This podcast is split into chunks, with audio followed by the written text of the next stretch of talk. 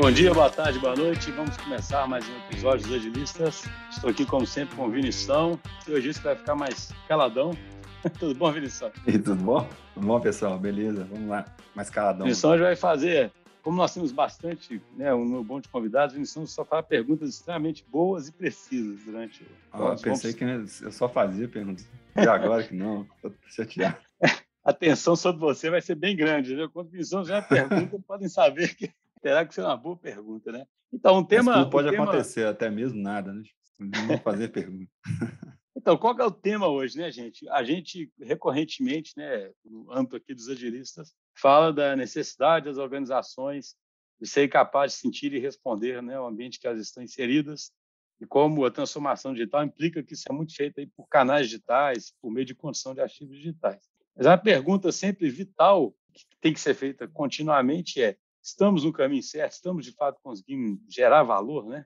Estamos caminhando na direção certa. E um pilar importantíssimo para isso é que essas iniciativas sejam tratadas com perspectiva de mais longo prazo, sabe, de uma forma diferente das abordagens convencionais, né?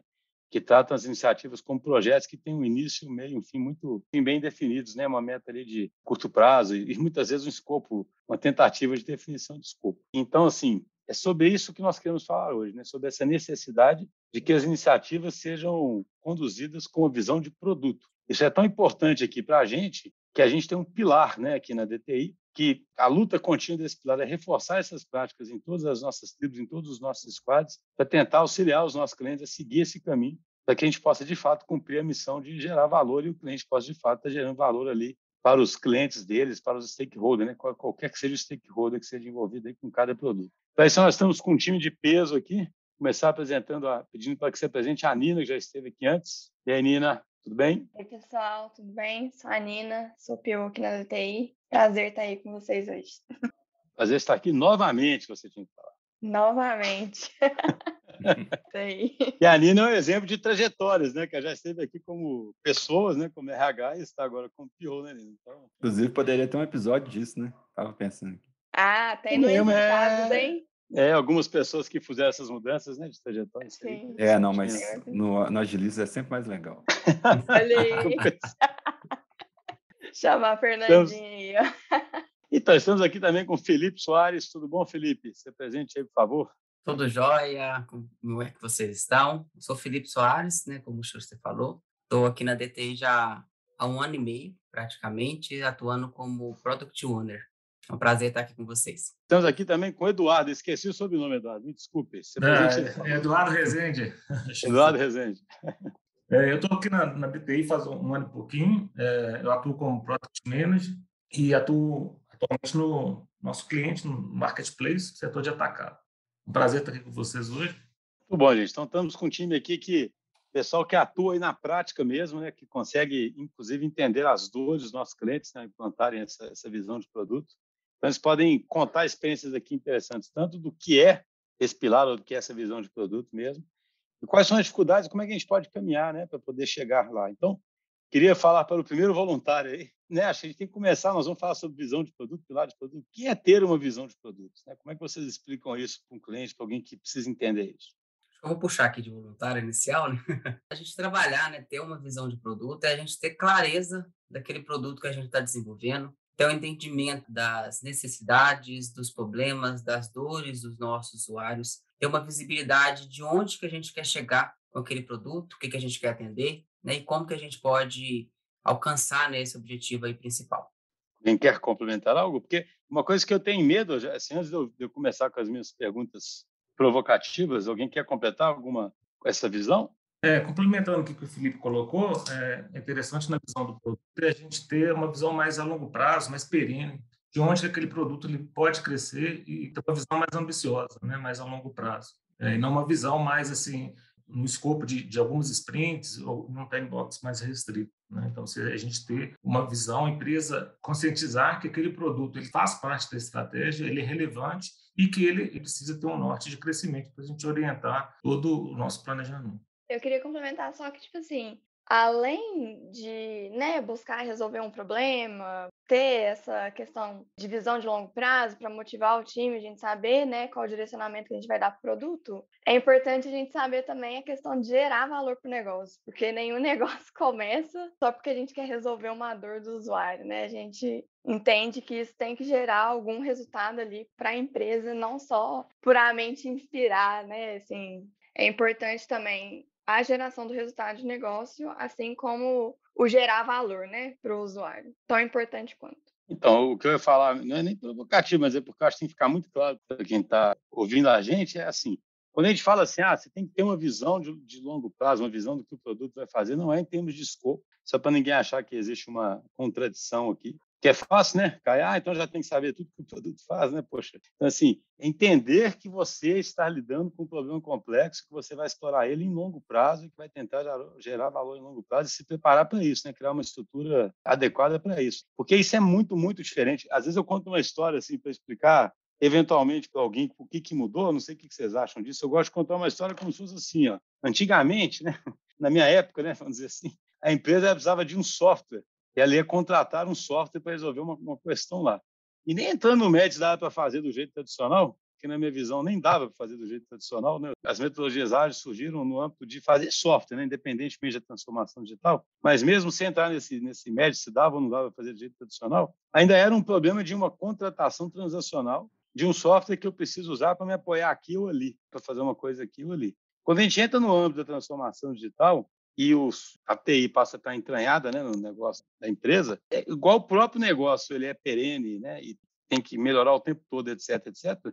A visão agora é a visão de algo que é perene também, o tempo todo, sabe? Esse ativo agora faz parte do negócio. Porque isso é muito, muito importante, né, gente? Porque tem custado aí na mente todo mundo uma visão de projeto, uma, que eu acho que é uma contraste, né, que a gente talvez vai fazer aqui hoje, é isso, né? Tem uma disciplina muito forte de gestão de projetos. E a questão aqui não é nem desprezar a gestão de projeto, é talvez saber até usar o que tem de positivo na gestão de projeto, mas entender que você está procurando muito mais é valor e não uma otimização de time ou de custo, né? Que a otimização de a gestão de projeto tende muito para isso. Que você está se estruturando por longo prazo, que você precisa de ter times sustentáveis, enfim, tem várias consequências quando você pensa que o seu problema é de longo prazo, né? E que você vai se preparar para ficar alguns anos com aqueles ativos. Talvez um dia eles vão ser aposentados e vão cair numa estrutura de suporte, mas, em tese, são ativos de longo prazo. Concordam que os, esses contrastes são muito importantes? Só fazer uma ponderação rapidinho, Chussi, porque eu acho que, tipo assim, ficou... É, claro que está contido no que todos vocês, vocês, falaram, mas talvez só enfatizar um ponto que foram colocadas várias coisas, mas um, um ponto talvez é assim,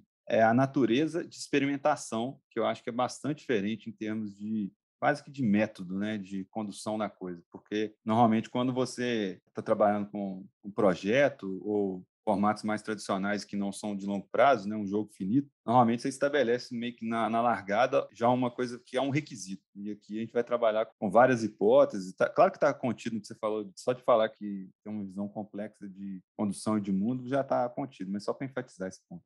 Não, beleza. Então, Dado esse, essa conceituação aí, né, gente? O que, que vocês observam aí? Como é que a gente começa a percorrer esse caminho para poder ter uma visão de produto né, no, no, nos clientes? O que vocês podem contar das suas experiências? Porque isso é um caminho, né? A gente tem essa compreensão que esse processo de transformação é um caminho. Agora a gente fala sempre da mistura do, do café com leite, né? Baseado na experiência sua. Por exemplo, Nina, como é que você enxerga? Como é que você foi observando gradativamente, sabe? Você criando no, no contexto onde você está, caminhando cada vez mais para essa visão de produto. Né? Como é que começou isso? Como é que você enxerga esse processo?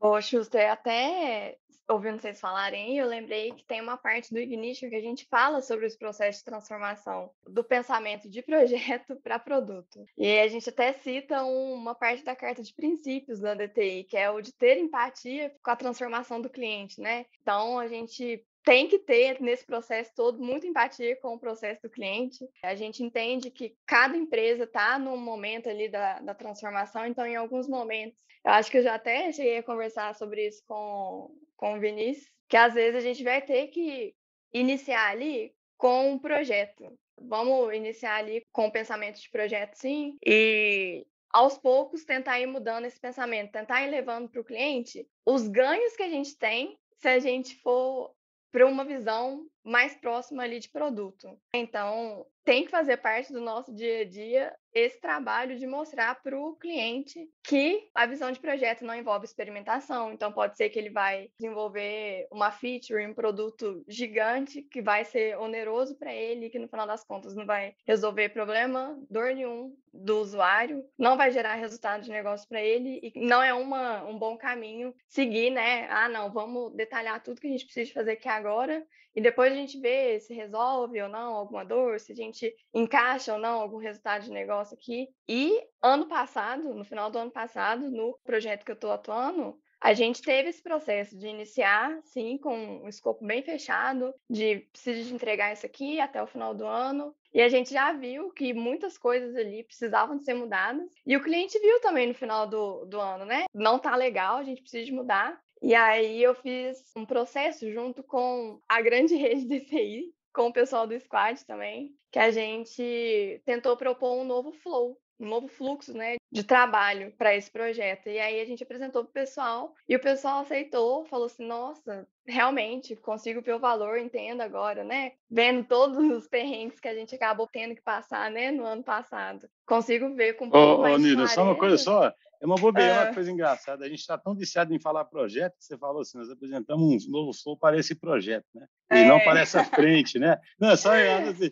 esse nosso é, projeto. Então... Não, eu falo direto também, né? E esse projeto, eu falo uhum. assim: a gente, tudo que uma empresa vai fazer vira um projeto, já viu? Até em futebol também, as entrevistas dos técnicos, qual que é o seu projeto? Tudo é projeto, projeto, projeto, já viu? Eu só acho engraçado, porque assim, porque não, projeto é um conceito entra, muito né, poderoso, né? E aqui uhum. nós estamos falando uhum. de frentes, né? Porque eu falo assim, quando você a linguagem acaba que vai ajudando, olha, nós temos uma frente aqui que está cuidando de um produto em longo prazo para gerar valor, né? Acho até interessante uma pergunta, talvez básica aqui, mas que eu acho que pode ser explorada aqui. Vocês se apresentaram como POs ou PMs, né? Parece ser uma uhum. condição inicial aí, né? Para ter uma frente de produto, ter um PO ou um PM e de verdade, né? A gente pode falar sobre isso também, né? Porque a gente sabe que muitas vezes se define um PO e com muita boa intenção da organização, com muita boa vontade, e a pessoa que tenta atuar também com muito boa vontade, mas é uma escolha, às vezes, meio arbitrária, porque tem que ter, e aí a pessoa não tem o skill certo e acaba que já começa a inviabilizar, né? O que você diz disso aí, por exemplo, Felipe? Desse ponto, José, essa questão de nomenclatura, eu procuro não me apegar tanto a nomenclaturas, né? Uhum. Porque o PO, por exemplo, Product Owner, é um papel derivado da metodologia Agile Scrum. O PM, por exemplo, a gente já trata a um nível mais estratégico, né? E dependendo da, da empresa, da organização que vai ter esse, esses papéis definidos, eles vão ter N denominações. Eu gosto muito de tratar que para a gente começar a ter, a trabalhar essa visão de produto, a desenvolver essa frente dentro da, das organizações, a gente precisa de uma pessoa de produto, uma pessoa uhum. gestora de produto. Que essa pessoa ela vai ter, ela tem que ter ali as skills, as capacidades para poder desenvolver aquilo dentro da empresa. Eu acho que às vezes a gente tentar atrelar muito a nomenclatura dos papéis, eu acho que acaba que a gente limita um pouco as atribuições das pessoas e talvez até por questão de cultura das organizações, né, organizações às vezes mais tradicionais, que ainda estão tá num processo inicial de transformação digital, elas não entendem muito bem né, o que, que essas pessoas devem fazer e partem mesmo para essa linha de projeto, né, na verdade. Tipo, ah, eu tenho um, um gerente de projeto aqui e coloco essa pessoa para trabalhar com produto, por exemplo. E às vezes essa pessoa ela não vai ter essas skills necessárias, essa visão necessária realmente direcionada a produto, sabe? Então, então eu queria colocar o Eduardo na conversa. Então, ó, beleza, concordamos o seguinte, independente do nome, né, tem que ter uma pessoa responsável por puxar essa cultura de produtos e com os skills, né? Que, quais são esses skills, né? Que que essa, quais são as principais responsabilidades dessa pessoa Claro, no time ágil, a gente está todo mundo mesmo, jogando o mesmo jogo, né? Eu sempre gosto de falar isso. Mas alguns com mais responsabilidade mais intensa, né? Sobre um determinado aspecto, né? Digamos assim, daquele time e a pessoa de produto, uma responsabilidade muito grande de puxar para esse lado aí, né? Do, do pilar de produto. Como é que você descreveria, Eduardo, essas principais responsabilidades e as dificuldades que a gente enfrenta no dia a dia? E, como sempre eu digo aqui, a intenção não é criticar as estruturas tradicionais, não é sempre levar uma reflexão de que se você está tentando realmente ser ágil, sense responde, criativos e visão de produto, que é o que a gente falou no começo, às vezes você pode estar investindo muito e errando numa coisa aparentemente simples, que é começar a fazer uma escolha mais acertada de alguém que tem skill, para começar a disparar aquela cultura dentro da organização. Né? O que você me diz, Eduardo? É, ô Schuster, é muito pertinente esse comentário, e assim, é, o que a gente vem percebido muito nas organizações é que eles acham que o papel do PO é aquele cara que vai escrever a história. Ele vai entrar lá numa ferramenta e vai digitar ou detalhar algum requisito. E, assim, no nosso entendimento, né, essa pessoa de produto ela é a principal liderança mesmo, e ela é a principal facilitadora para poder fazer esse produto acontecer dentro do, da organização. É uma visão muito mais ambiciosa né, do que uma pessoa que vai estar ali no, no operacional. Né? Então, assim, eu percebo eles ainda têm em mente que é uma função muito operacional. E o que a gente tem percebido hoje na prática é que os bons POs, PMs, eles têm toda essa questão de estratégia, eles conseguem comunicar bem com as pessoas, com os vários interessados que o produto tem interface, eles conseguem escutar o cliente, eles têm sensibilidade e jogo de cintura para transitar com a equipe técnica e com a equipe de negócio. Então, assim, ele tem vários soft skills que fazem com que aquele produto aconteça, né? Então, assim, são é, vários. Eu diria que tem esse conceito de, de experimentação que o Vinição falou, por exemplo, muito forte, concorda, né? Esse conceito de simplificação, né? Porque é uma coisa que é difícil isso, né, gente? A pressão não é para simplificar, né? A pressão de todo o ecossistema de usuários, todo mundo que vocês conversam no dia a dia, né? Vocês devem sentir isso o tempo todo, né? Não pode entrar sem isso, isso aqui não dá, aqui não sei o quê, sabe? É uma pressão forte, né? Então a pessoa tem que ter o skill e acreditar naquilo mesmo, você concorda?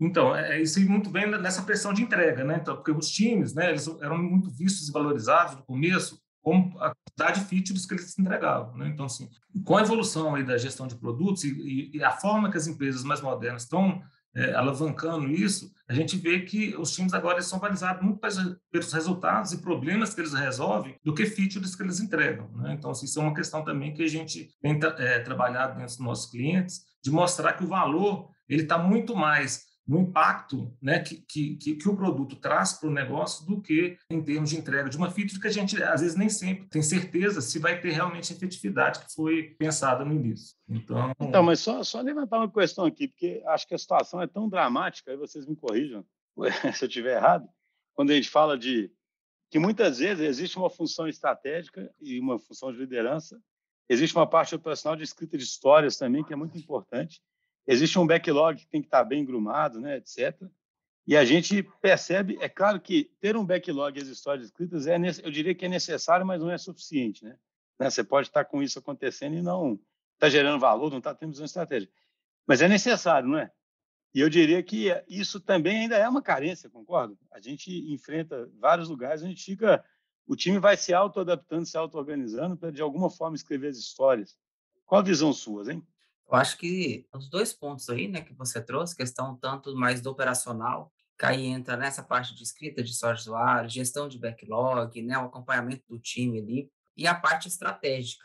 Isso está muito atrelado. A pessoa que está cuidando ali da, da, da, parte de produto, ela tem que se atentar a esses dois pontos principais. Se tem uma pessoa só direcionada para isso, ela tem que se preocupar tanto em garantir um alinhamento entre o negócio, o usuário e o time, como também na, na definição, na priorização, na escrita daquelas histórias ali junto com o time, né? Sempre alinhando e priorizando as, as demandas de acordo com a necessidade do negócio, de acordo com o que faz sentido para o usuário naquele momento. Agora, pode existir também cenários que a gente tem esses papéis separados, né? Eu posso ter uma pessoa que vai ficar mais com o operacional, eu posso ter uma pessoa que vai ficar mais voltada ao nível estratégico, só que isso nem sempre é a realidade da maioria das empresas. Normalmente, se tem uma pessoa que vai cuidar disso tudo. Então, não tem como essa pessoa focar somente no operacional, que, como se diz, para a roda girar ali, precisa dessa parte, né? Precisa que, que as histórias sejam escritas, que o time tenha entendimento daquilo. E também não tem como ela ficar só no estratégico, só alinhando com o negócio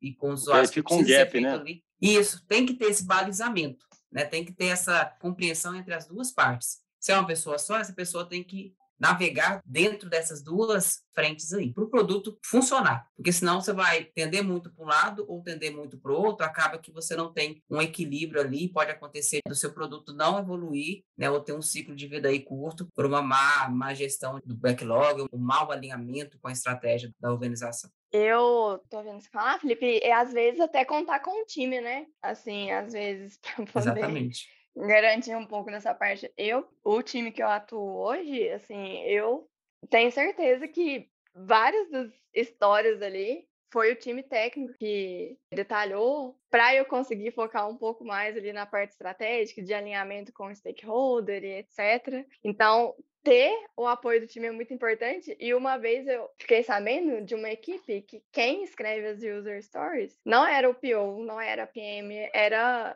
só o time técnico ou UX designer. A PM, né, no caso, ficava responsável mais por garantir as métricas, acompanhamento ali do, dos KPIs, dos OKRs, garantir que o que está sendo priorizado ali realmente está de acordo mas... com a visão de produto. Eu achei interessante a, a Não, mas assim, eu acho isso aí maravilhoso, porque eu falo o seguinte, só para tentar ficar bem claro para o ouvinte, para não achar que estou me contradizendo, contradizendo aqui, né? Eu acredito muito em auto-organização, sabe? Então, o time está todo no jogo. O que não pode acontecer é, na verdade, por exemplo, não tem ninguém escrevendo história, essa competência não existe no time. E não tem ninguém cuidando que essa competência existe, só preocupado que essa competência existe. Ou não tem ninguém que consegue preocupar com o lado estratégico, sabe? Então, Normalmente, o que vai puxar um time para esse lado é, como vocês colocaram, ter uma pessoa de produto que, sabendo, tendo os skills certos, ela vai conseguir até fazer o time caminhar nesse caminho da, da auto-organização. Sabe? O problema que a gente vê, né, que o objetivo aqui é compartilhar os problemas que as empresas enfrentam,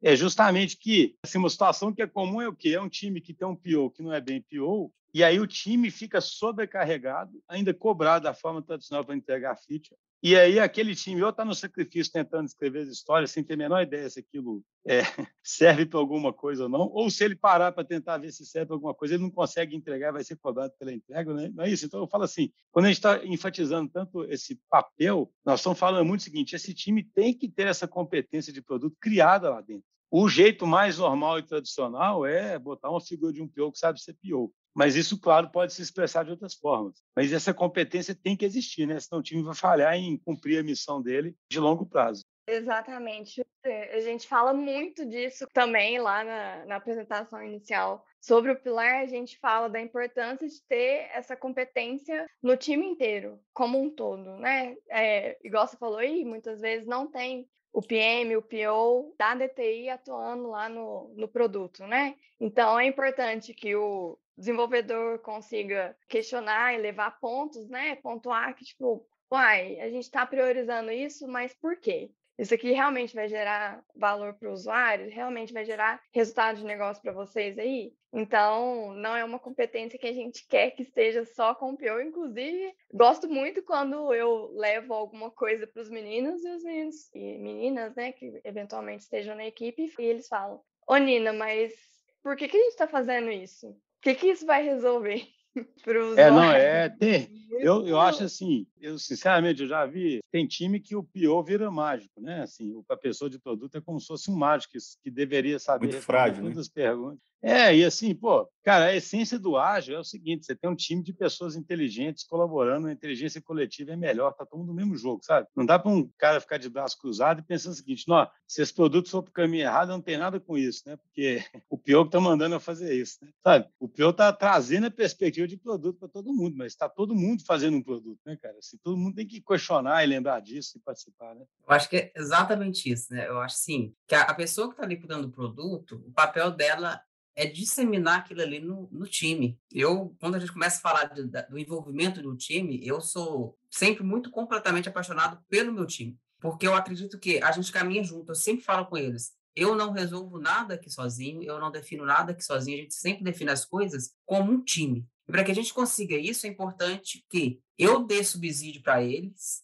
eu mostre para eles o que, que é o produto, o que, que tem que acontecer, que eu dê ferramentas e dê meios, né, conhecimento para que eles consigam também me ajudar ali e conseguir enxergar as definições melhores para a condição daquele produto. Né? Igual você falou, Xuxa, a gente não é mágico, a gente não tem uma, uma bola de cristal ali que a gente sabe todas as coisas. E a Karina trouxe também. É incrível quando você chega no, no refinamento para fazer com um time e vê um desenvolvedor falar, ah, mas e esse fluxo aqui? Porque a gente também, apesar da gente sentar e, e pensar em cenários, vão ter coisas que às vezes a gente não vai ter uma visão. E meu desenvolvedor, meu UI, UX, com as skills deles, com os conhecimentos técnicos da disciplina que eles atuam, vão ter uma visão diferente da minha e vão conseguir me nortear naquilo. Então, acho que essa pessoa de produto ela tem um papel de uma liderança muito, que eu costumo chamar de liderança inspiradora, né? Que é conseguir e conseguir mover as pessoas para o mesmo objetivo. Eu acho que isso que é o mágico de se trabalhar com produto. É você Não você tá sozinho ali atuando, não adianta nada. Eu, a Nina ou o Eduardo tá num time de produto, nós com visão de produto,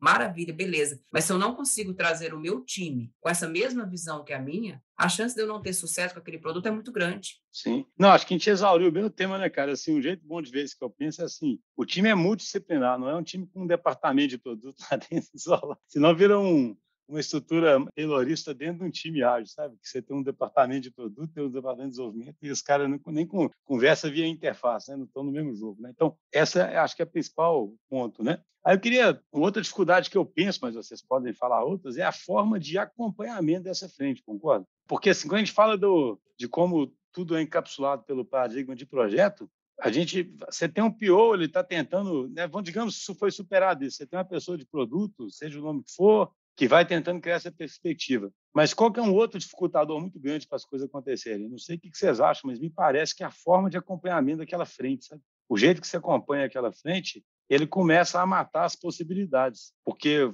você vai atrás dos indicadores de projeto, sabe? Numa frente que é uma frente de produto, né? Qual é a experiência sua com isso? Poxa, eu gostaria de entrar nesse assunto, porque a gente está vivendo isso agora, então esse assunto está meio que fresco aqui. Né? Então, assim, quando a gente fala da, da gestão moderna de produto, a gente está muito trabalhando aí a questão da autonomia dos times e do empoderamento desses times para poder tomar as melhores decisões que aquele time, enquanto né, um time de produto, aí a gente fala pessoas de produto, mais o time de engenharia, na, nas hipóteses que eles vão testar e nas soluções. Então, assim, eles têm, e se a gente não tiver esse grau de autonomia, a gente vai ter uma estrutura tradicional que vai implementar um, um backlog que veio definido de, por alguém. Então, é, agora sim, o que se colocou é como que a gente vai medir né, se, se a gente está indo na, nessa direção, se esse time está sendo realmente efetivo. A gente tem, é, é, então, assim, a autonomia ela vem com responsabilidade. E a gente precisa de ter formas, indicadores para poder avaliar essa equipe. Né? Então, assim, o que, o que, a gente tem percebido, e a gente tem usado muito, é um sistema de, né, implantando agora um sistema de OKRs focado em problemas, né? A organização coloca problemas relevantes que as equipes têm que resolver, geralmente são várias equipes com vários produtos, porque são problemas complexos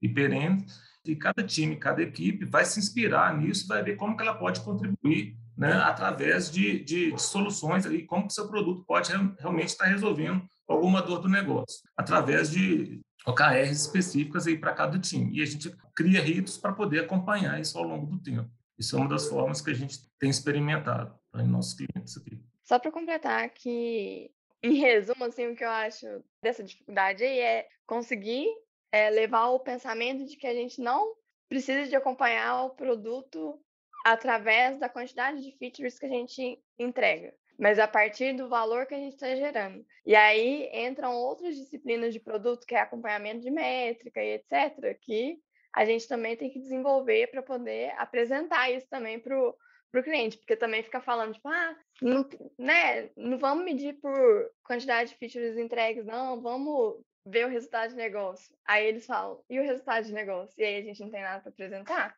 também fica, fica numa situação complicada. Então, acho que é um, uma disciplina muitíssimo importante de, de, ser desenvolvida, assim, sabe? Pra, pela pessoa de produto e pelo time que trabalha com produto. Mostrar para o cliente o resultado do trabalho que está sendo feito não, e não o... o que foi entregue. Exatamente. Sim. É só uma coisa curiosa, a gente até agora não falou, uma coisa que a gente tem falado muito na DTI no nosso discurso, né? A gente fala que a gente tem que fazer o produto certo e fazer certo o produto, né? E esse pilar aí é o pilar de fazer o produto certo, né? Qual, o produto que, que gera valor, né? E só para fazer uma pequena síntese até agora, existe o lado interno, digamos assim, da situação do time, que a gente já falou bastante sobre a pessoa de produto, que o time não vai nem saber o que não sabe sobre o produto se não tiver essa competência lá dentro.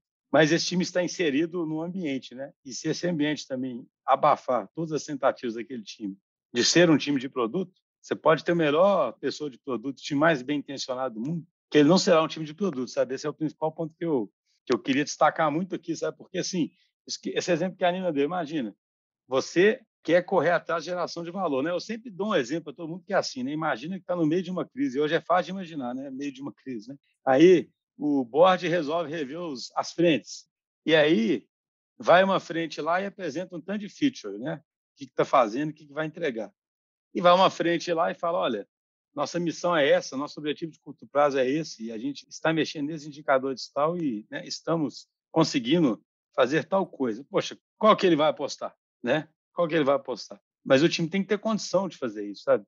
E o time, normalmente, ele não tem essa condição, porque a gestão tradicional, ela vai... E aí, é o que eu falo disso, por isso que eu fico batendo na tecla, né? A cultura de gestão de projeto é de gerir o custo do projeto. Então, vai ter... Se o time ficar um sprint tentando medir alguma coisa, vai ter muita gestor tradicional incomodadíssimo, concorda? Tipo assim, pô, o time está improdutivo. Ô, José, só, só uma ponderação. Aproveitar para falar alguma coisa, né? Não...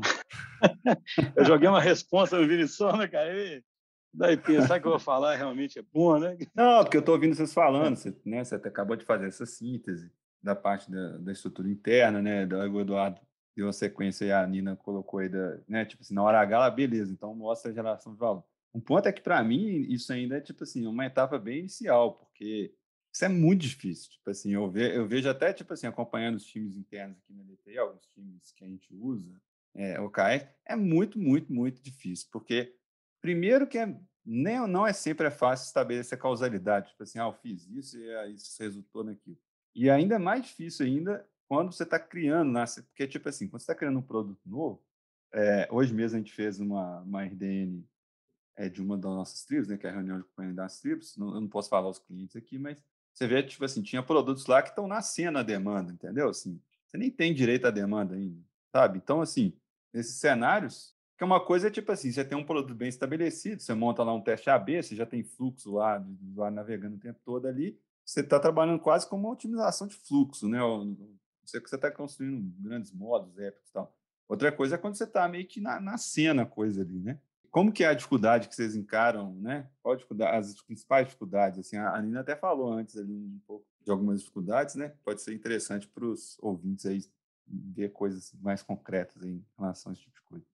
Eu acho que assim, é, principalmente quando um produto está se iniciando, né? Eu acho que o que ajuda muito a gente a, a direcionar, a saber o que medir, a saber o que que a gente vai poder avaliar para garantir ou não, né? Essa para avaliar se está gerando ou não esse valor. Acho que é muito a gente ter realmente o que a gente falou no início, né? Ter essa visão do produto, saber o que, o que, que a gente quer atacar, quais que são as necessidades, quais que são as dores ali, os problemas, ter uma visão do que produto que a gente quer construir. Porque eu acho que a partir disso a gente consegue ali no início traçar alguns pontos, alguns marcos que a gente consiga ter uma avaliação. Não que esses marcos sejam definitivos, ou imutáveis. Eu acho que isso também é uma construção à medida que o produto vai se desenvolvendo, que a gente vai conseguindo ter maturidade do produto, conseguindo às vezes colocar aquilo na mão do usuário, perceber né, esse termômetro da parte deles, a gente vai conseguindo identificar pontos que a gente pode começar a medir, que a gente pode começar a avaliar, para que a gente possa ter insumos né, de melhoria e de continuidade do produto.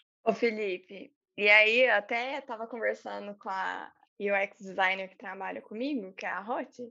E aí a gente estava nessa tentativa, né, de definir, tá, mas qual que é o nosso objetivo então? O que, que é que a gente vai entregar? Qual é a visão? Qual é o valor e tal? Aí eu falei, Hot, eu acho que a gente não está fazendo as perguntas certas. E aí eu queria trazer esse ponto aqui, porque eu acho que às vezes nem o cliente sabe, e a gente tem que trabalhar numa descoberta guiada com ele, sabe? E construir um pouco junto ali com ele sobre essa visão, assim, né? Aí pode ser OKR, pode ser qualquer framework, né, que a gente vai escolher. Se a gente não souber fazer as perguntas certas para poder conseguir convergir ali numa visão, num resultado que a gente está esperando, não adianta, né? Aí a gente estava conversando, eu e Hot conversando sobre isso e, a gente falou, não, então vamos tentar descobrir, né, quais perguntas que seriam legais a gente fazer. Ainda estamos no, na pesquisa de quais perguntas que são é, mas isso aí, importantes. Mas isso aí, é uma coisa importante da gente Sim. pensar, né? Não, já virou até clichê, né, falar que é um problema bem definido, né? Mas assim, é a coisa mais importante que existe mesmo, né? Assim, se você não está concordando nem sobre o problema, e é fácil isso, gente. Assim, quando eu falo que não se pode desprezar o conhecimento de gestão de projeto, por exemplo, eu lembro quando você vai lá no, no PMI, estudar o PMI, é, e olha, eu não sou fã, né, do PMI, não sou um cara que vai ser fã, né, do,